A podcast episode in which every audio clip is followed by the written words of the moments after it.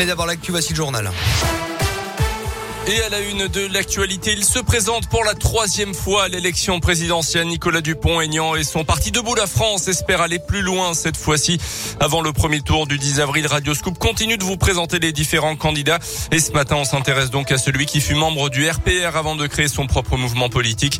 Nicolas Dupont-Aignan a déjà présenté son programme sans propositions parmi lesquelles la refonte de l'Union européenne, des hausses de salaire, mais aussi la suppression du droit du sol.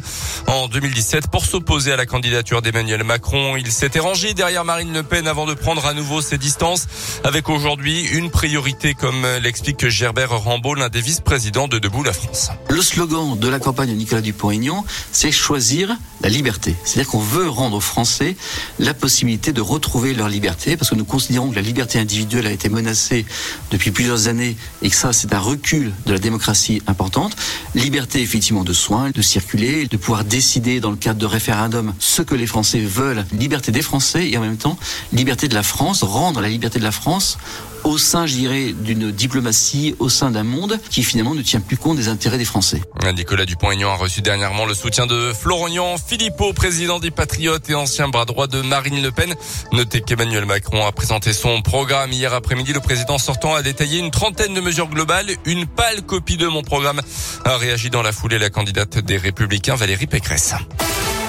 À la une en Auvergne, un trafic SNCF très perturbé ce matin sur le réseau en Auvergne. Un TER a percuté une voiture à un passage à niveau à hauteur de Rion en direction de Vichy pour contourner le secteur. Certains TER passent par l'axe Ghana-Clermont et dans ces cas-là, la gare de Vichy n'est pas desservie, indique la SNCF. Les perturbations euh, pourraient durer une bonne partie de la matinée.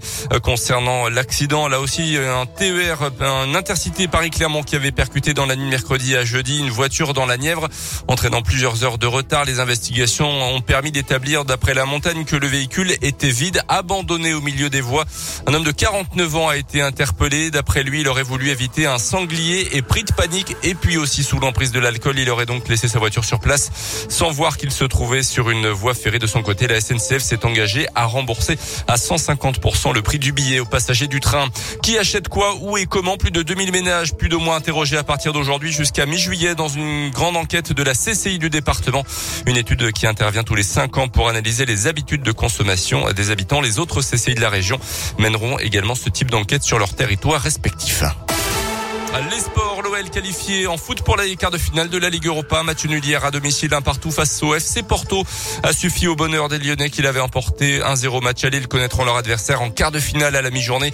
La 29e journée de Ligue 1 commence ce soir avec Saint-Etienne 3. Le Clermont Foot se déplacera sur le terrain du RC Lens demain après-midi.